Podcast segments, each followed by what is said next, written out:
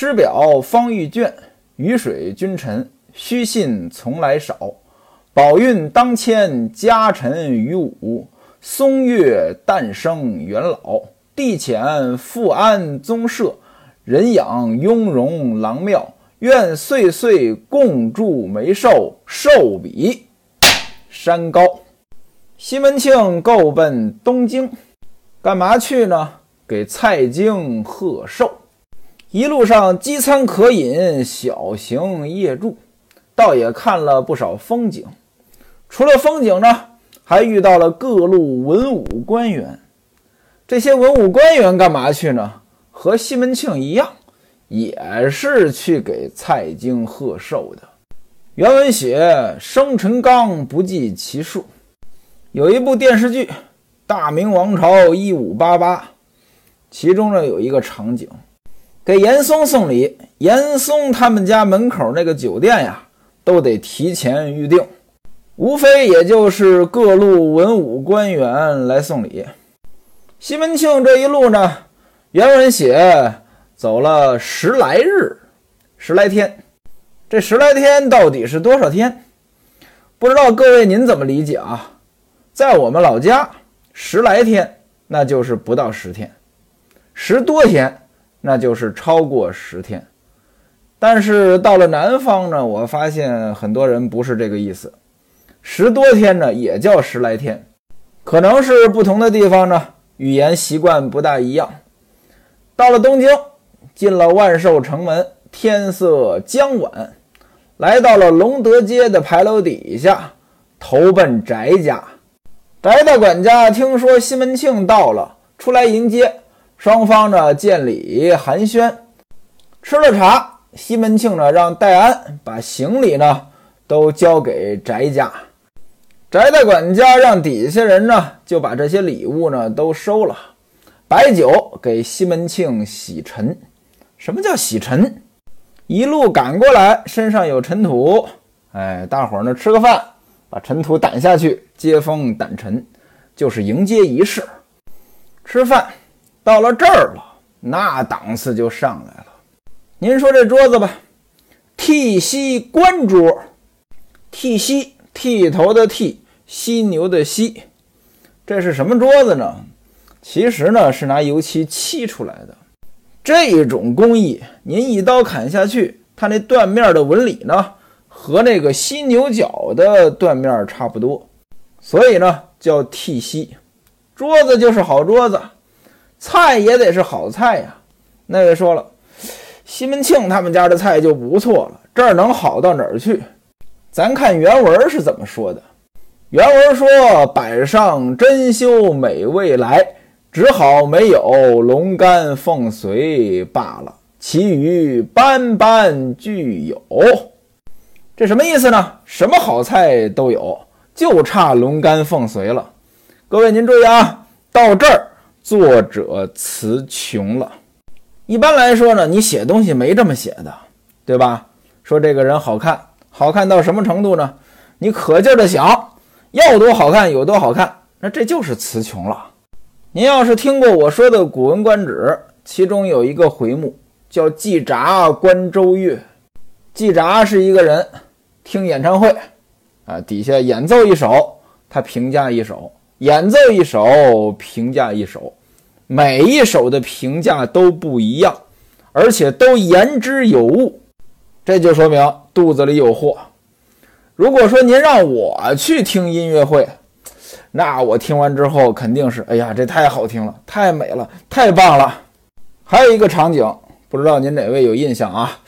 就是零八年北京奥运会那主题曲开幕式的那个啊，就那个我和你，他是这个刘欢呢和那个莎拉布莱曼呢两个人合唱的。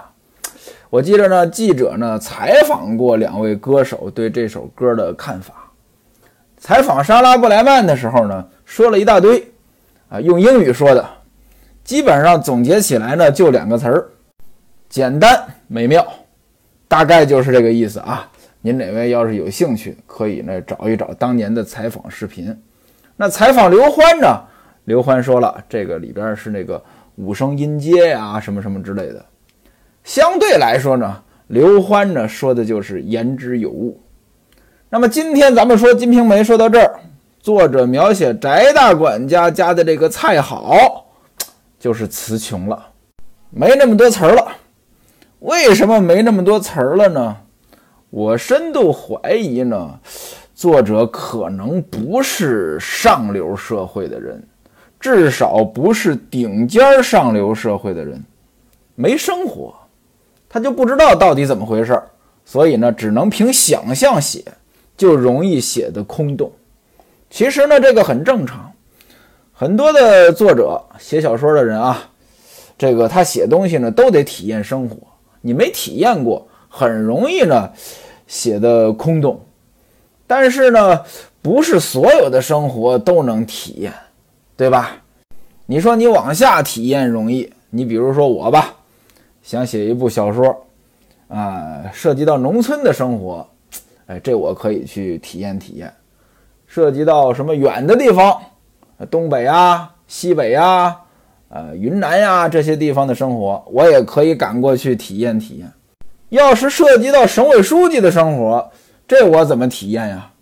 这就得看我有没有条件了。有这个人脉，有这样的亲戚，或者从小生活在这样的家庭当中，那你是可以有体验的。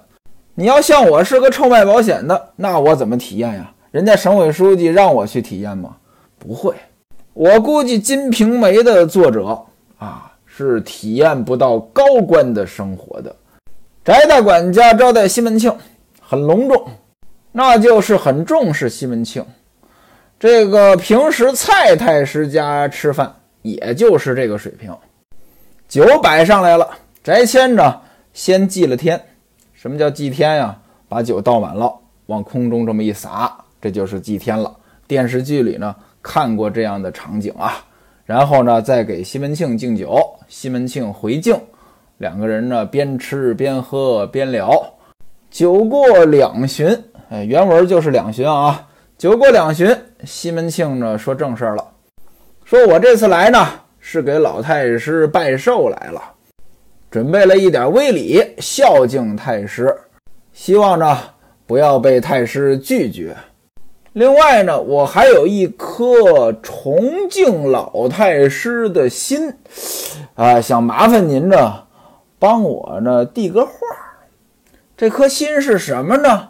我想拜在太师门下做个干儿子，这样的话，我这辈子呢也值了。不知道这事儿您方便不方便开口？翟谦说：“这有何难？我们主人虽然说是朝廷大员，但是呢。”平易近人啊！你带了这么多礼物啊，做个干儿子，他肯定答应啊。另外呢，还要提拔你。西门庆一听这话，那更高兴了。两个人呢，接着喝，喝的差不多了。西门庆呢说喝不下了。翟谦说再喝一杯吧，反正就是劝酒呗。西门庆说：“嗨，明天还有正事儿，不敢多饮。”翟谦反复的劝。西门庆呢，又喝了一杯。从这里您可以看出来，西门庆这个人虽然不是什么正经人，但是办事儿那还是仔细的。你看，明天有正事儿，他管得住自己，不像有些人端起酒杯来就管不住自己了，爱什么事儿什么事儿，不管不顾了。还有些人好打牌，哎，只要一上牌桌，明天有啥事儿都不管了。这也可以看出来，西门庆家业混这么大。也是有道理的。翟管家还赏了西门庆的随从这些人呢酒食，安排西门庆呢到后边书房里休息。原文写给西门庆安排的是暖床，这暖床是什么东西？这我也不知道。按理说呢，按照书中描写呢，这是夏天呀，夏天排什么暖床呢？这不合理。你要按照史实呢？蔡京的生日是二月十四日，情人节。情人节那天那应该还冷着，但按照书中描写的这时间线，此时肯定是夏天呀。西门庆坐的都是凉轿来的呀，让人啊安排西门庆就寝。西门庆呢一个人睡了一晚，这个呢是西门庆最不习惯的啊。您看西门庆每天晚上都得有人陪着睡，所以呢，这一晚西门庆呢也没睡好，终于熬到了天亮。这要起床，但是呢还不行，为什么呢？人家这深宅大院的起了床，你说你怎么安排？正常来讲，起床之后该洗漱洗漱，但是 你在人家家去哪儿洗漱？这东西呢很麻烦。这地方呢写的倒挺真实。一般来说呢，在别人家睡，这早上起床呢确实无所适从。你要说主人起来了，安排人，哎，这带着你，这还好一点。但是你起得太早了呀，你睡不着吧？这确实没办法，直挨到了四排时分。那是几点呀？四时啊，九点到十一点，直到这个时候，有人啊拿钥匙把这个一路的门都打开。那位说：“怎么还一路的门呀？人家深宅大院，一道一道的院子，晚上呢都锁着。”那位说：“自己家锁这么严实干什么呀？”哎，这贫穷限制了想象力。您像咱们自己啊，有个院子，一般来说呢，也就一道院子。房子的门呢也不会太多，对吧？可能呢晚上呢就不锁门。但是您要是有好几道院子，有好多房间，这人就很杂了，对吧？啊，这里边有下人，呃，有这个主人，甚至还有客人，这您一道一道的晚上都得锁好了，不然的话出点事儿说不清楚呀。再加上人家是大户人家呀，这大户人家就有人垫着呀。另外，古代的治安也没那么好，对不对啊？所以呢，这个一道一道的门啊，这都关着，都锁着啊。这个到了四排时分，哎，有人把这个门呢都打开，这才有人端着这个洗脸水到书房来，让西门庆梳洗。梳洗完了。翟管家过来和西门庆相见，两人坐下聊天早饭呢，也有人端过来吃，端过来一个朱红盒子，里边呢有三十来样美味，还有一壶酒，银壶，啊，银的，啊，端上来，早饭就这么丰盛啊。翟管家说了，说呢，您吃早饭，我呢先到府里跟我们家主人呢把这事儿说了。然后呢，您再搬礼物过去。西门庆说：“有劳有劳。”喝了几杯酒，早饭吃了，收拾下去。翟管家说：“您先坐，我呢去去就来。”翟大管家去不多时回来了，跟西门庆说呢：“老爷正在书房梳洗，外边呢满朝文武官员呢都来拜寿，还没来得及见我呢。”已经跟老爷说过了，咱呢先进去，咱呢就不用跟这些人一起排队了。我呢还得回去呢伺候您呢，直接来就行。各位您看啊，到哪儿呢都是有个后门呢才方便。交代完了，翟管家呢又走了。西门庆很高兴，让人呢先把礼物抬到太师府。西门庆呢穿戴整齐，坐着轿子也就来了。这一路呢，真热闹，人很多，挨肩擦背，都是大小官员来送礼的。西门庆呢，在人群当中远远望见一个官员，也坐着轿往这个隆德坊来。打眼这么一看呀，认识老朋友谁呀？扬州苗员外。哎，也巧了，苗员外呢也看见西门庆了，两个人呢下轿作揖。寒暄几句，这苗员外啊也是个财主，现在呢身上呢也坐着这个散官什么叫散官啊？这是和那个执事官相对应的。执事官有事儿干，你这个官员负责什么，干什么活，你有明确的职责，这叫执事官。根据你的这个职责，给你定品级、定待遇。散官呢？只有一个官名儿，不需要干实际工作，也没有品级，实际上呢，就相当于是一个荣誉称号。这个苗员外呢，也是蔡太师的人，跟西门庆一样啊。他在扬州，西门庆呢在清河县，他呢也是来拜寿的。两个人巧遇，当然要聊两句了，无非是好久不见，都挺好的吧？啊，你住哪个宾馆呀？有时间咱俩聚一聚呀？哎，就这些。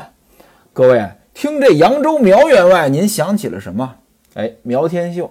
那位说了，苗天秀不是死了吗？怎么又在这儿遇见了？死人肯定不能再活过来。金瓶梅呢，也不是神话。这苗员外肯定不是苗天秀。那他到底是谁呢？有一种解读呢，说这苗员外呢是苗青，就是那个把苗天秀弄死那个。说苗青呢回去霸占了苗员外的家产，自己做了苗员外。但我觉得呢有其不合理之处。为什么呢？各位您看呀，这苗员外也能扒得上蔡京啊。如果他能扒得上这样的人物，当年那点事儿还需要求西门庆吗？我觉得呢，这应该不是苗青。但你说不是苗青吧？啊，怎么就又一个扬州苗员外呢？这个写书确实写的呢前后挺突兀的。有人呢有一种说法，说这个《金瓶梅》这个书呢，它不是一个人写的。他呢，可能是这段是一个人，那段是一个人集体创作的，所以呢，经常有这个前言不搭后语的地方。比如说咱们反复提到过的这个时间线对不上的事情。还有一种可能呢，就是小说毕竟太长了嘛，前后的呼应呀、对应呀、逻辑关系难免出现 bug。也许这个苗员外和那苗天秀就是一个人，只不过呢。可能作者在创作过程当中啊有过修改，结果呢这个人物前后的设定呢有了变化，没弄好。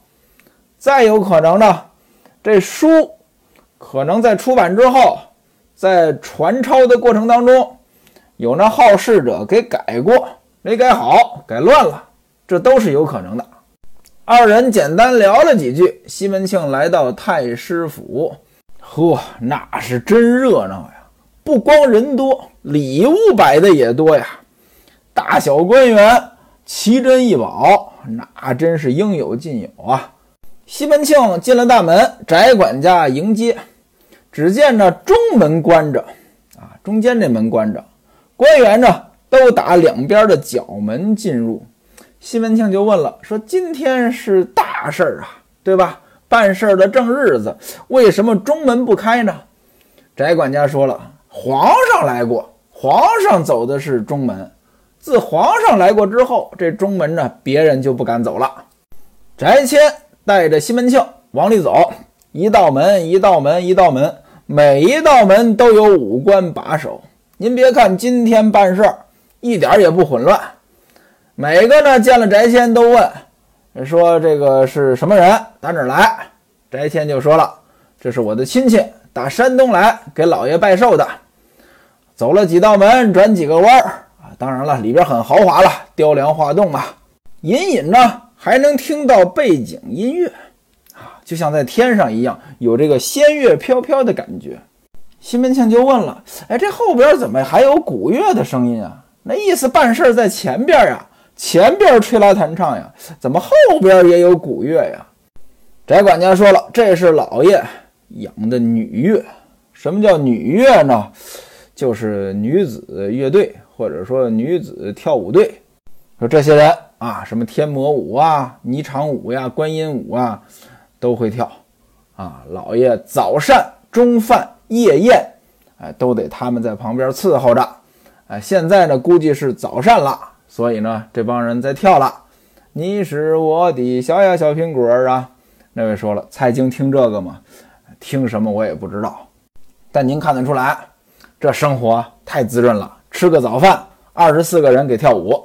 说到这儿呢，想起个事儿来，说有人问了，这有钱人下什么馆子，吃什么饭，点什么菜？人家有钱人说了，不下馆子，家里面有顶级厨师给做。啊，您比如说吧，我在这个疫情期间听说的一个事儿，大老板问手底下人：“你们做过几次核酸检测？核酸检测啊，疫情期间基本上出门就得做，对吧？谁还不得隔三差五的捅个嗓子眼儿啊？我最多的时候一天被捅了三次。但是人家大老板说了，我一次都没做过，为什么呢？自打疫情我就没出过门。那位说了，这没出门，老在家里憋着，这行吗？嗨，您要是小门小户的，那在家里确实憋着。这要是大户人家，人家家里什么没有啊？人家那花园比你逛的公园那景致还好呢，人家的餐厅比你下的馆子那还好呢。继续往里走，西门庆又觉得呢，哎，这味儿还挺香，这个乐声呢也更近了。翟管家说了，说这儿呢离老爷的书房呢已经很近了，咱呢脚步轻一些。转过回廊，只见一座大厅，原文写如宝殿仙宫，在这厅前有仙鹤、孔雀，哎，这种比较名贵的禽类，花儿，什么琼花啊、昙花啊、佛桑花啊，四时不谢，开的是闪闪烁烁，让人应接不暇。西门庆呢就不敢往里闯了，翟管家先进去看看，然后呢。带着西门庆两个人小小心心地走到堂前，堂上一把虎皮交椅。什么叫交椅？咱们今天也经常说，头一把交椅，第二把交椅，这什么意思？交椅呀，本来是一把椅子，它那个腿呀是交叉的。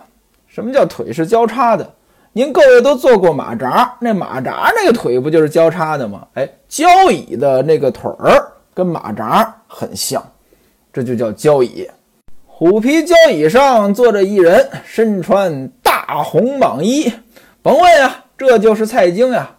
屏风后边站着二三十个美女，这一个个打扮的那真是好看呀！啊，手里拿着扇子啊，围着太师。您想呀，这上流社会的生活那真是好啊。翟管家呢，站在一边西门庆呢，朝上拜了四拜，蔡太师呢起身欠了欠身，这就算回了个礼。这是西门庆第一次见到蔡京。这之后，这个翟管家走到蔡京跟前，趴在耳边耳语了几句。西门庆就知道，甭问呀，这是说干儿子那事儿呢。西门庆呢又朝上拜了四拜。蔡太师这回就不还礼了。那位说这是怎么回事啊？啊，这就好理解了，对吧？你一开始拜了四拜，你是客人，他是主人，那主人还礼，这是基本的礼貌。现在你再拜了四拜，你是儿子，他是爹，没听说过儿子给爹行礼，爹还得还礼的。拜完之后，西门庆就说了：“孩儿没有什么孝顺爷爷。”那位说了，不是拜干爹吗？怎么又变成孙子了？哎，不是，这里边的爷爷呢，就是爹的意思。《木兰辞》里边，爷娘爷就是爹，娘就是妈，对吧？今天有些方言当中仍然管这个爹呢叫爷。要怎么说有老爷少爷呢？这是相对的。说我没什么东西孝顺爷爷，今天您生日啊，带了点礼物。聊表千里鹅毛之意，愿您老人家寿比南山。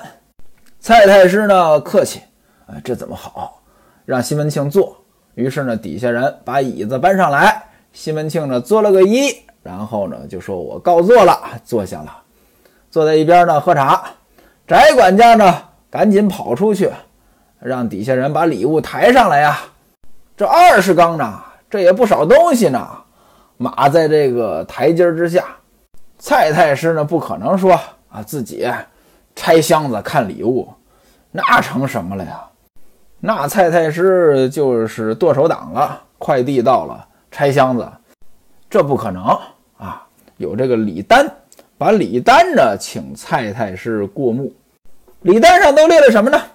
大红蟒袍一套，官绿龙袍一套。汉锦二十匹，蜀锦二十匹，火浣布二十匹，西洋布二十匹，其余花素尺头共四十匹，狮门玉带一围，金镶奇南香带一围，玉溪西杯各十对，赤金攒花绝杯八只，明珠十颗，又另外黄金二百两。这些礼物呢，值钱咱就不必细说了，那肯定是值钱。咱这说一些小细节。您看啊，这礼物当中呢有这个官绿龙袍，官绿就是正绿色。这龙袍，各位您听着别扭不别扭啊？这龙袍是给皇帝穿的呀。除了皇帝，其他人你别说穿龙袍了，你们家有龙袍，这都是罪啊！这怎么送了一件龙袍啊？有人说了，这龙袍呀是黄的，这送的是绿龙袍，这没事儿，啥龙袍也不行。另外呢，龙袍也不都是黄的，历史上的龙袍它本来就有不同的颜色，所以这个地方呢，我觉得写的有点夸张了。那还有一个地方呢，有这个西洋布。既然有西洋布，就说明那个时候这国际贸易很发达。这礼物重不重呢？蔡太师看完之后很高兴呀，十分欢喜，说了声多谢。足见啊，这些礼物还是够重的，连蔡太师呢都很高兴。翟管家呢，命人收进库房，然后呢，摆酒款待。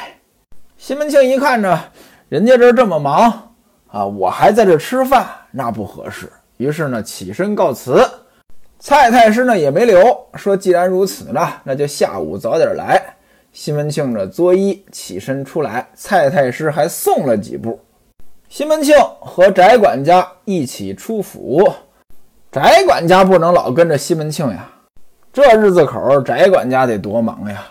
啊，跟西门庆呢道了个别，西门庆自己回到翟家，把自己的这官服脱了，然后呢吃饭，回到书房睡了个午觉。西门庆打了个盹儿，刚刚醒来，结果有人来找西门庆了。一见此人，西门庆大吃一惊，欲知此人是谁，咱们下回书再说。